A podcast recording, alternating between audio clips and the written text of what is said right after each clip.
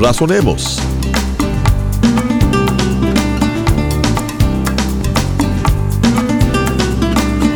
Dios nos ha dado las pautas a seguir para vivir una vida centrada y llena de propósito.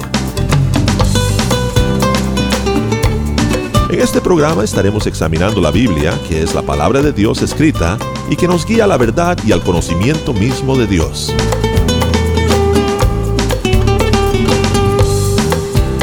Ahora razonemos con Alejandro Alonso en esta conferencia grabada en vivo.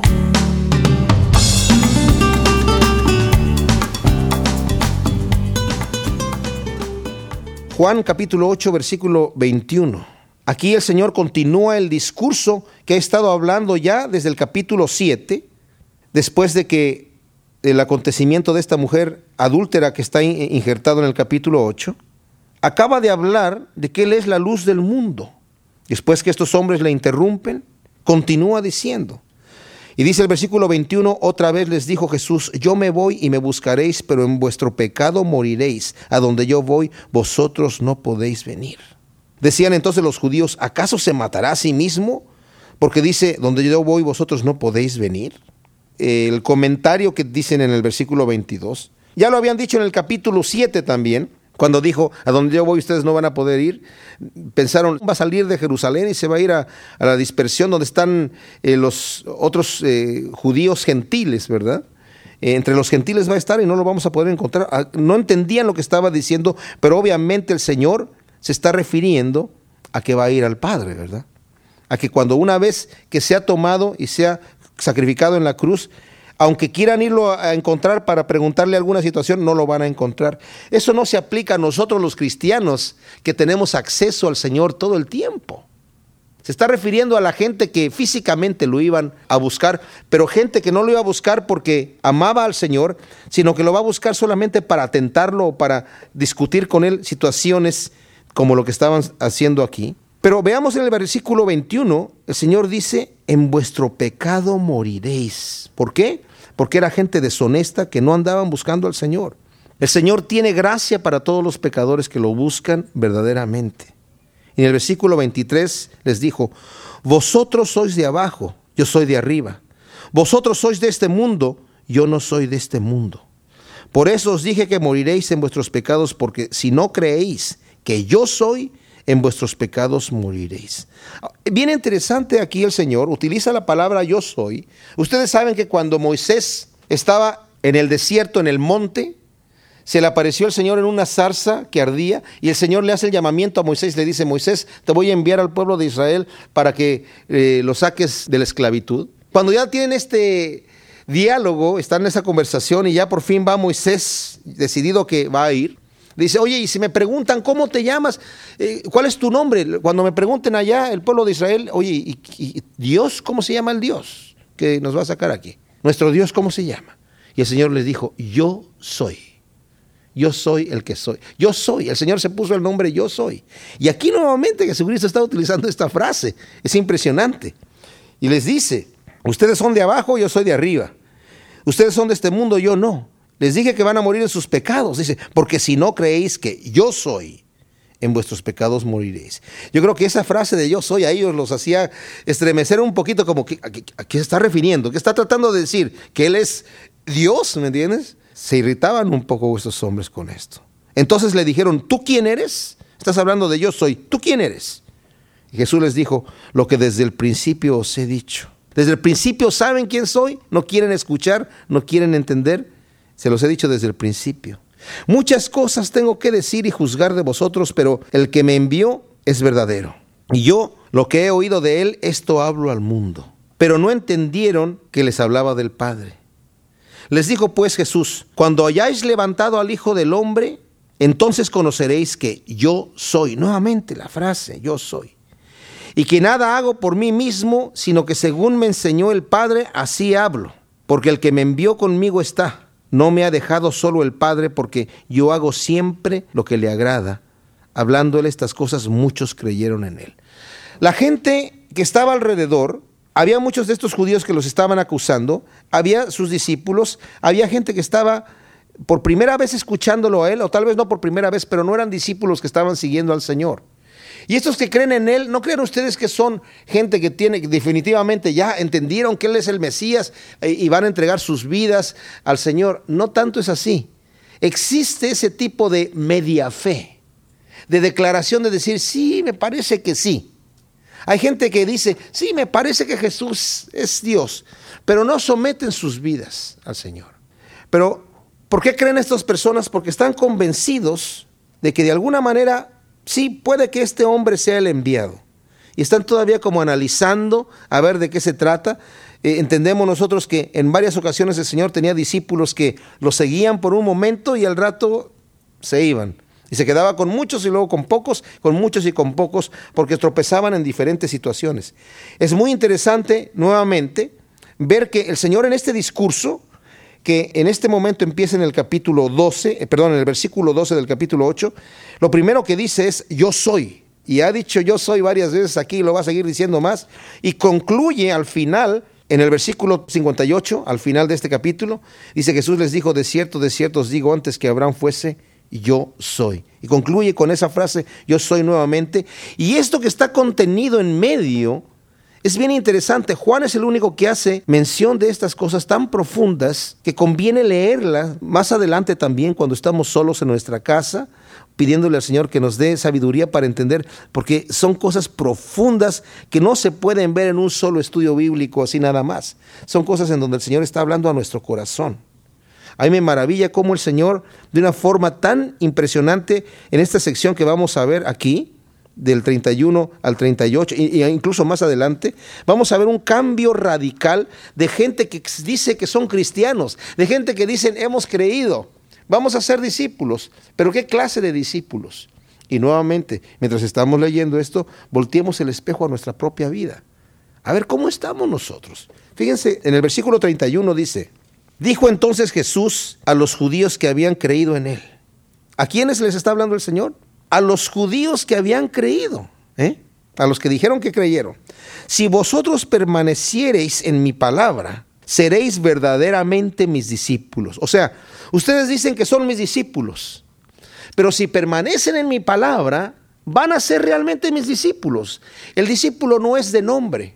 Hay gente que dice que Santiago es una carta que está como añadida allí o que realmente Santiago escribió. Yo he escuchado de personas que dicen, escribió en la carne lo que escribió allí cuando dijo que la fe sin obras era muerta. Porque Pablo habla de la fe nada más por la pura fe. ¿Ustedes creen que por el puro hecho de yo mentalmente creer que Cristo es el Hijo de Dios, ya me fui al cielo?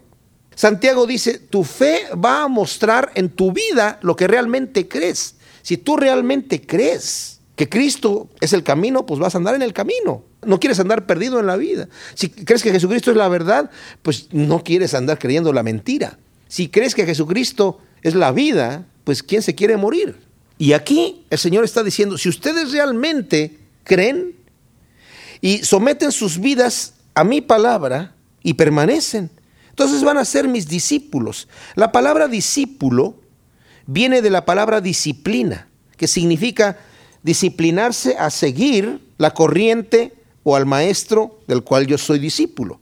Y en este caso, si yo soy discípulo de Cristo, no soy un discípulo con el puro nombre. Por eso dice el Señor, ¿por qué me dices Señor, Señor y no haces lo que yo digo? Cuando yo digo que Jesucristo es mi Señor, quiere decir que Jesucristo es mi amo, es el que ordena en mi vida y yo no ordeno, Él ordena y yo hago. Y en este caso el Señor dice, si ustedes permanecen en mi palabra, o sea, se someten a mi palabra y hacen lo que yo les digo, entonces van a ser verdaderamente mis discípulos. Haciendo eso, conoceréis la verdad, dice el versículo 32, y la verdad os hará libres. Ellos en vez de decir, wow, qué bonito Señor, sí, por supuesto que queremos andar en tu palabra y queremos conocer la verdad y queremos ser verdaderamente libres. Ellos le responden ásperamente, fíjense qué tipo de discípulos. Linaje de Abraham somos y jamás hemos sido esclavos de nadie. ¿Cómo dices tú seréis libres? Jesús le respondió, de cierto, de cierto os digo que todo aquel que hace pecado esclavo es el pecado y el esclavo no queda en la casa para siempre el Hijo sí queda para siempre. Así que si el Hijo os libertare, seréis verdaderamente libres. Sé que sois descendientes de Abraham, pero procuráis matarme porque mi palabra no haya cabida en vosotros. Yo hablo lo que he visto cerca del Padre y vosotros hacéis lo que habéis oído cerca de vuestro Padre. Ahora, aquí el Señor les está diciendo, sé que son hijos de Abraham, pero eso no les compra la eternidad. Hay gente que cree que mi posición, porque soy, qué sé yo, eh, pariente del cura, o porque yo soy, en este caso, hijo de Abraham, o porque eh, X, ya me compró mi posición, mi boleto para ir al cielo. Y no es así. Cada persona da cuenta de su vida personalmente, individualmente. Estos hombres decían que son hijos de Abraham y aunque son descendientes de Abraham físicamente, también el apóstol Pablo y el escritor de Hebreos nos dice que nosotros somos el verdadero Israel, los que por fe han conocido a Jesucristo son los verdaderos hijos de Abraham en este caso, o descendientes de Abraham. Es el verdadero pueblo de Dios. La Jerusalén espiritual le llama la palabra de Dios, la verdadera, la de la promesa. Y termina esta sección diciendo, yo hablo lo que he visto cerca del Padre. Él está hablando del Padre Celestial. Vosotros hacéis lo que habéis oído cerca de vuestro Padre. Hasta este momento ellos no saben, esta gente no sabe de quién les está hablando cuando dice vuestro Padre. Respondieron y le dijeron, nuestro Padre es Abraham. Jesús les dijo, si fueses hijos de Abraham, las obras de Abraham haríais. Pero ahora procuráis matarme a mí, hombre que os he hablado la verdad, la cual he oído de Dios. No hizo esto Abraham. Qué tremendo. El Señor les está hablando a la gente, a toda la gente, también a los judíos que están allí, los que lo están acusando, pero también los que están creyendo, porque estas palabras, dice aquí, se las estaba dirigiendo a, a los que dijeron que creyeron. Y en este momento ya están en un conflicto, porque realmente su fe no fue una fe genuina. Dice, ustedes me están procurando matar. Esto no lo hizo Abraham. Vosotros hacéis las obras de vuestro Padre. Entonces le dijeron, nosotros no somos nacidos de fornicación, un Padre tenemos que es Dios. Ahora, aquí voy a hacer un paréntesis porque hay unos comentarios muy raros que pretenden y sugieren decir que este versículo, y lo sacan solamente de este versículo, estaban sugiriendo estos hombres que Jesucristo había nacido de fornicación. ¿Por qué? Porque según esos comentarios dicen que tal vez se corrió la voz de que María estaba embarazada ya a los tres meses cuando se casó con José, quién sabe cómo estaba la cosa allí. Eso es mentira. Eso no se puede comprobar de ninguna manera en la Biblia. De hecho, la escritura, hay evidencias internas en la escritura que demuestran lo contrario, que demuestran que eso es un falso. Les voy a decir por qué. Primero, nadie se dio cuenta que María estaba embarazada más que José. Cuando aparece el Señor en su ministerio operando, dicen, los que lo conocían en Galilea de repente dijeron, pero ¿quién es este? Nosotros sabemos quién es, que no es su padre José, dice su padre José, su madre María y sus hermanos fulano de tal, etcétera, y menciona los nombres. Cuando vemos al final de la genealogía que está en el capítulo 3, 23 dice, Jesús mismo al comenzar su ministerio era como de 30 años, hijo según se creía de José, hijo de Elí, hijo de Matat, y continúa con la genealogía. O sea, hijo según se creía. ¿Por qué dice esto? Porque sabemos que no fue su padre carnal José, porque él fue concebido por obra del Espíritu Santo, ¿verdad? Pero se creía que era su padre. Y decían, este es su padre. Hay otro detalle más. En el capítulo 23 de Deuteronomio decía que cualquier bastardo, entendemos por bastardo cuando no se sabe quién es su padre, cualquier bastardo estaba excluido de la congregación de Israel hasta la décima generación. Esa era la ley. Si esto hubiera sido así, aunque no se hubiera practicado en aquella época, si los fariseos hubiesen entendido ellos que Jesús, su padre no fue José y que nació quién sabe de quién, sería un bastardo. Y eso sería suficiente acusación para decirle, tú no puedes ser el Mesías de ninguna manera. Y no solamente no puedes ser el Mesías, no tienes derecho a entrar en la sinagoga y abrir los libros y empezar a predicar, salte de aquí del templo. Lo hubieran sacado, pero no es así. O sea, esos comentarios hay que ignorarlos. Por eso es muy bueno leer la Biblia y dejar que la Biblia hable por sí misma. De eso no estaban hablando. De hecho, eh, no se refieren a sus propios padres. Aquí dicen, nosotros no hemos nacido de fornicación porque un padre tenemos que es Dios. ¿Cuál es el contexto aquí? En las adoraciones a los dioses falsos, a los demonios que realmente estaban adorando demonios, como los Baales y Astarot, etcétera, diferentes ídolos que adoraban los pueblos que vivían antes de los judíos ahí, y los judíos también entraron a adorar a esos ídolos por un tiempo. Muchas de sus adoraciones tenían orgías en esas adoraciones. Y la gente que nacía de eso se les llamaba hijos de fornicación. O sea, aquí literalmente ellos están hablando, nosotros no hemos nacido por una situación así. Tenemos un padre Abraham, estamos en lo recto, nuestro padre es Dios. Fíjense, se está refiriendo a su padre como Dios. No decimos, tenemos un padre legal, aquí tenemos nuestro, nuestro pedigrí, esto es lo que nosotros somos. No, tenemos nuestra genealogía escrita, nuestro árbol genealógico. No. Se están refiriendo a la situación espiritual, los mismos que están aquí hablando, y dice, tenemos un Padre que es Dios. Jesús entonces dijo, si vuestro Padre fuese Dios, ciertamente me amarías, porque yo de Dios he salido y he venido.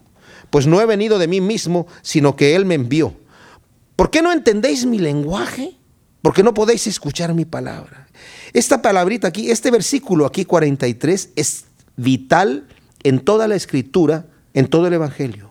¿Por qué no entendéis mi lenguaje? Porque no podéis escuchar mi palabra. La gente que no quiere recibir el Evangelio y que no lo entiende, ¿por qué no lo entienden? Porque no pueden recibir la palabra, no la pueden escuchar, no la quieren escuchar. Cierran los ojos y se mantienen ciegos. Cierran los oídos y se hacen sordos y quedan sordos. Vosotros sois de vuestro padre el diablo. Ya directamente el Señor los acusa ahí. Vosotros sois de vuestro padre el diablo y los deseos de vuestro padre queréis hacer. Él ha sido homicida desde el principio y no ha permanecido en la verdad porque no hay verdad en él. Cuando habla mentira de suyo habla porque es mentiroso y padre de mentira. Y a mí, porque digo la verdad, no me creéis. ¿Quién de vosotros me redarguye de pecado? Pues si digo la verdad, ¿por qué vosotros no me creéis? El que es de Dios, las palabras de Dios oye. Por eso no las oís vosotros porque no sois de Dios. Otro versículo clave. El que es de Dios, las palabras de Dios oye. Por eso no las oís vosotros porque no sois de Dios. Ahora, esto no pensemos nosotros que Dios ya nos marcó desde el principio, este es de Dios y este no. Y Dios me hizo para que escuchara las palabras y aquel lo hizo para que fuera sordo. No. Uno se hace sordo a sí mismo. Uno escoge, uno escoge su destino en cierta manera. Dice el Señor, mis ovejas oyen mi voz y me siguen. Es otro tipo de interpretación de este pasaje. Saben, en Israel, bueno, eso sucede en, muchos lugares, pero en Israel es muy pintoresco ver esto, porque uno va hasta el día de hoy y puede encontrarse con unos pastores que traen sus rebaños de oveja y vienen caminando y se juntan y los rebaños se juntan, todas las ovejas están mezcladas. Y van platicando los pastores felices de la vida. Y cuando ya llegan a separarse, cada uno se va y, sigue llamando a sus ovejas y las ovejas van siguiendo, escuchan la voz de su pastor y se separan y siguen cada una a su pastor y conocen la voz del pastor. Y los pastores no tienen que estar, oye, ya se nos mezclaron, ahora es la mía, es la tuya. La oveja sigue a su pastor. Y nosotros, los cristianos, los que nos gusta escuchar la voz de nuestro pastor y seguirlo, somos los que queremos andar con Él, no queremos estar separados. Eh, cuando nos hemos enamorado verdaderamente del Señor, nos duele estar sin Él, nos angustia. ¿Dónde está mi pastor? El Salmo 23 de David es tremendo porque David dice, Señor es mi pastor y nada me faltará. Él me va a guiar por lugares de delicados pastos, en, en aguas de reposo me va a pastorear va a aderezar mesa delante de mis angustiadores, o sea, todo está feliz con mi pastor. Pero cuando ando en valle de sombra de muerte, dice, no voy a temer mal alguno porque tú estarás conmigo. igual, existe la angustia, no, no veo a mi pastor, lo necesito ahora. Dice, pero tú estarás conmigo y tu vara y tu callado me infundirán aliento. Yo no veo a mi pastor, pero aquí está su vara, aquí está su callado y él está al otro lado. Y esto quiere decir que mi pastor, o sea, su, su cercanía, al tenerlo junto a mí, la declaración del versículo primero, el Señor es mi pastor y nada me faltará. Por eso quiero andar con Él, porque nada me va a faltar. El verdadero cristiano se angustia cuando no siente que está caminando detrás de su, de su pastor, ¿verdad? Por eso dice aquí, el que es de Dios, las palabras de Dios oye, por eso no las oís vosotros, porque no sois de Dios. Respondieron entonces los judíos y le dijeron, ¿no decimos bien nosotros que tú eres samaritano y que tienes demonio? No le están diciendo literalmente tú eres un samaritano y tú eres un endemoniado. Era una forma de insultarlo. Era una forma de decirle estás loco pero con insulto. No le están literalmente diciendo eres un endemoniado. Eres un samaritano. Eso de tienes demonio quiere decir estás loco.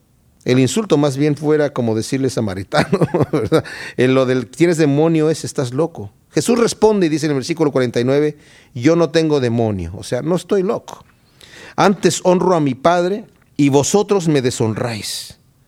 Pero yo no busco mi gloria, hay quien la busca y juzga. De cierto, de cierto os digo que el que guarda mi palabra nunca verá muerte. Nuevamente, palabras de vida. El que guarda mi palabra nunca verá muerte. Nos sigue hablando el Señor de la permanencia. Saben, es imposible para nosotros guardar la palabra de Dios en nuestras propias fuerzas. Pero cuando le pedimos a Dios que Él nos dé la fortaleza para guardarla, la podemos guardar. Porque es a través del poder de su Espíritu Santo que nosotros guardamos su palabra no en nuestras propias fuerzas, sino en sus fuerzas. Entonces los judíos le dijeron, ahora conocemos que tienes demonio, o sea, que estás loco. Abraham murió y los profetas, y tú dices, el que guarda mi palabra nunca sufrirá muerte. ¿Eres acaso mayor que nuestro padre Abraham, el cual murió? Y los profetas murieron. ¿Quién te haces a ti mismo? Respondió Jesús, si yo me glorifico a mí mismo, mi gloria nada es. Mi Padre es el que me glorifica, el que vosotros decís que es vuestro Dios. Pero vosotros no le conocéis, mas yo le conozco. Y si dijere que no le conozco, sería mentiroso como vosotros, pero le conozco y guardo su palabra. Cuando dice aquí arriba, le están diciendo, Abraham murió y los profetas murieron. ¿Quién te haces a ti mismo? Porque dices que el que guarda mi palabra nunca sufrirá muerte. La palabra muerte aquí, ¿saben? Está hablando de una muerte real. Cuando nosotros creemos en Cristo, dice, hemos pasado de muerte a vida. Hay una muerte mayor que la del cuerpo físico y es la muerte espiritual. Es la muerte segunda que la Biblia le llama en Apocalipsis, que es la condenación eterna. ¿Me entienden? La muerte segunda, la verdadera muerte. La condenación eterna es en donde van a estar la gente muriendo eternamente y no van a terminar de morir. Saben, nosotros le tememos a la muerte. Hay una canción, un blues en inglés, que dice, todo el mundo quiere irse al cielo, ¿verdad? Pero nadie se quiere morir. Pero ¿Por qué? Porque el proceso de pasar por la muerte nos angustia. Si bajara un ángel de Dios aquí y nos dijera, va a ser el momento esta noche donde el Señor se los va a llevar a la gloria eterna. ¿Cuáles de ustedes quieren irse a la gloria a través de una muerte hoy en la noche o cuáles quieren simplemente ser transformados? ¿Quién va a decir yo me muero? Nadie, porque no queremos pasar por ese momento doloroso de la muerte. Aunque hay unas muertes que no duelen, igual nos, no estamos diseñados para que nos guste la muerte de alguna manera, ¿me entienden? Pero la condenación eterna es una muerte angustiosa que nunca la persona se termina de morir. Se está muriendo. Esa se llama la segunda muerte. Aquí el Señor dice, el que cree en mí ha pasado ya de muerte a vida. Nunca va a morir. El, hecho de que yo, este cuerpo se, se, siembre, como dice la Biblia, es un cuerpo que es sembrado en la tierra y va a nacer una nueva planta, no es la muerte, es simplemente una transformación. El cristiano muere en paz, muere descansando y se va en los brazos del Señor, no sabe ni cómo de repente ya está, ya se lo están llevando, ¿verdad? Al cielo. Tremendo. En paz, en paz. No es, ay, ¿qué me va a pasar? ¿A dónde me voy? ¿Qué me va a suceder? Volviendo al versículo 54, cuando le dicen aquí, ¿quién te haces a ti mismo? Responde Jesús, si yo me glorifico a mí mismo, mi gloria nada es. Mi Padre es el que me glorifica, el que vosotros decís que es vuestro Dios, pero vosotros no le conocéis, mas yo le conozco. Y si dijere que no le conozco, sería mentiroso como vosotros, pero le conozco y guardo su palabra. Abraham vuestro Padre se gozó de que había de ver mi día, y lo vio y se gozó.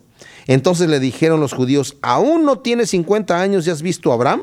Jesús les dijo, de cierto, de cierto os digo que antes que Abraham fuese, yo soy, nuevamente la palabra yo soy.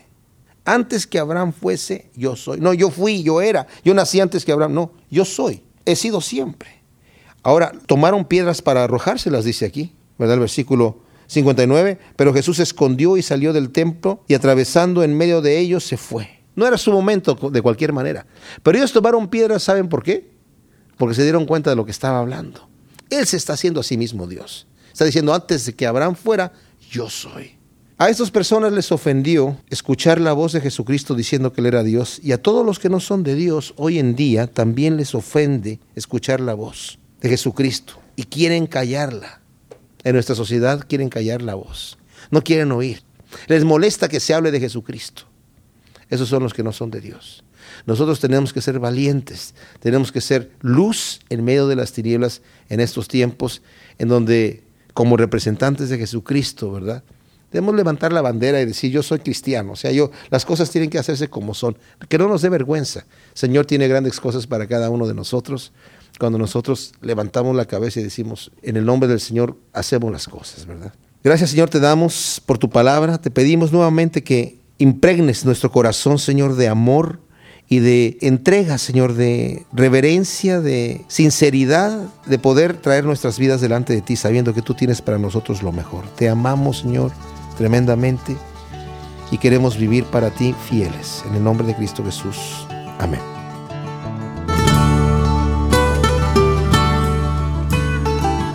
Esto fue Razonemos. Para solicitar copias de las enseñanzas de Alejandro Alonso, por favor escríbanos al correo electrónico razonemos.yahoo.com o al programa Razonemos, PO Box 1063, Murrieta, California 92564. Nuevamente, la dirección es correo electrónico razonemos.yahoo.com o al programa Razonemos, PO Box 1063, Murrieta, California 92564.